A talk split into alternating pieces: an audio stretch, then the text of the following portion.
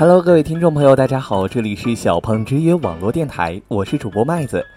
好像差不多有一年多的时间没有在小胖之约电台发过声了，肯定有很多听众呢对我的声音比较陌生。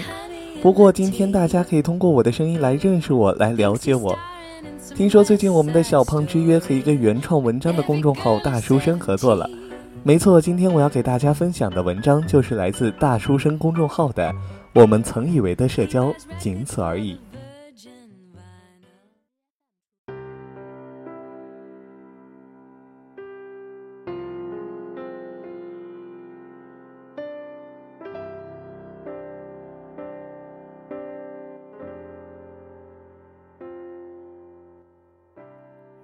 从小，我们在父母的与人为善、多交朋友的教导下成长，在所谓的现实主义论下，小心翼翼地维护着我们所谓的社交圈子。但其实，我们所期待的社交，仅仅是电话簿上的那一串数字，亦或是走在路上时相逢的含笑点头吗？带着疑惑进入了大学，一口气报了五个学生组织，一度会为自己认识那么多人而高兴。只要有什么活动，就会屁颠儿屁颠的去报道。但只有身处其中，才会渐渐的看清尴尬的处境。活动现场虽然我在，但永远走不进去核心。我就像个边缘人，在自我介绍之后，别人回头就忘了模样的路人甲。这就是我们想要的社交吗？在一次交流的晚会上，碰到了一位学长，因为人帅、成绩优异，同时还是某组织的负责人。能力强的他很快成为了学校里的风云人物，大家都很高兴能在晚会上碰到他。好不容易跟他搭上了话，却被他委婉的打断，表示要接一个电话。后来在转角处不经意间听到了他的声音。嗯，还好，但就是比较烦，又被几个小白缠着问问题。当时的我在那一刻好像被浇了一盆冷水的感觉。对，其实我们远没有看上去那么需要所谓的社交圈子。看了朋友的一篇文章，里面有些片段感觉很有意思。他说，在大学里你会发现一个很好玩的现象：学长、学姐这两个称呼突然一下子就火了起来。这在高中看似矫情的，好像只会在偶像片里出现的称谓，却在大学里成为了最为正常不过的叫法。有人说，这是因为我们得学会用成人化的思维来思考大学这个小社会的人情往来。走在路上碰到面熟的高年级同学，却想不起来是谁，这时最好的回答就是学长或者学姐好，这是礼貌，这是圈子的要求。我自己也在想，这个称呼最初其实多少包含着一些高年级同学对于自己老腊肉身份的自嘲，也包含着同学们交往间的善意。但在不知不觉中，这其中的人情味儿渐渐地被其他的一些意义所取代。一些学姐学长们慢慢滋生的优越感，与学弟学妹们的诉求分歧开始日益严重。对于某些学弟学妹来说，因为知道绝对平等做不到，他们追求的是相对平等。尽管学长学姐的学识和能力可能远胜于他们，但在交往中却在意平等和尊重。但相对平等的要求和前提又是什么呢？有人说我们的圈子越来越大，但其实我能说真心话的人却越来越少。我们都变成了曾经自己不喜欢的人。不可否认的是，环境给我们成长带来的影响是巨大的。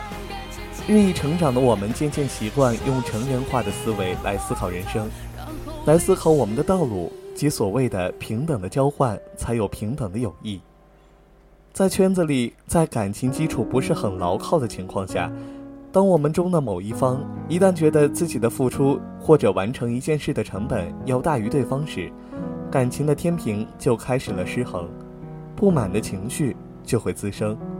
之前有一篇报道讲的是某大学的教师在简陋的、缺少很多需要设备的实验室里，甚至是没有人看好的情况下，用十年做出了诺奖级的科研成果。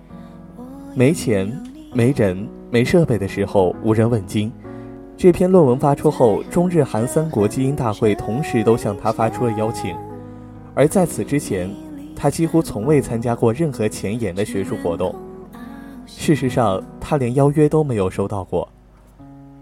换句话说，过去他是个默默无闻的教职员工，没法给那些资助方和科研单位任何的等价回报。而如今的他不同了，他带来的荣誉和科研成果都是巨大的诱惑。我们总是逼着自己去参加那些所谓社交圈子里的活动，但其实很多根本就没有用。看似有联系方式，但其实关键时刻没人会冒着风险和成本帮助一个感情基础不是很深的人。这是因为我们还不够优秀。理想的介绍从来并不是这是某某的朋友，而应该是这是某项目的负责人某某。我们都会有在一个群体里聊天会被冷落的感觉，这是因为我们还不够优秀来融入到他们的圈子里去。让你去参加马云他们的圈子，你就会感觉他们都是疯子。他们怎么会这么想，这么大胆？但其实他们的确就是那么想的。只有我们够优秀，我们才会得到相对的平等。只有我们得到了相对的平等。才会真正体会到社交给我们带来的优势和资源。但也别感觉这世态炎凉，因为在这世上也有一群人不适合用上面的话来评价，那些人就是你的真心朋友。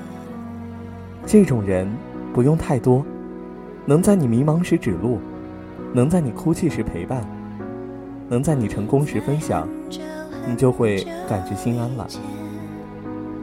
昏暗的灯光下。悠扬的音乐声中，畅聊所有。看着身边的你们，现在都这么努力和有想法，真好。我们这辈子可能都离不开这些圈子，这些圈子给我带来的是机会，也是限制。在圈子里一步步成长、优秀起来，同时守住那些美好与温暖，就是这样。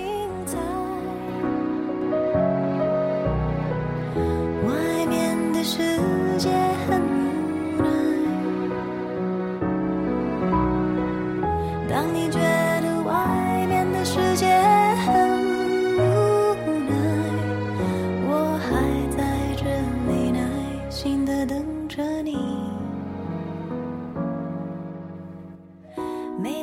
好了，本期的节目到这里呢就全部结束了。非常感谢各位听众的收听，也非常感谢大书生公众号给我们提供的原创文章。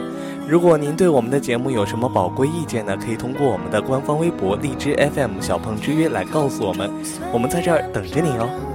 好了，我是主播麦子，下期节目再会。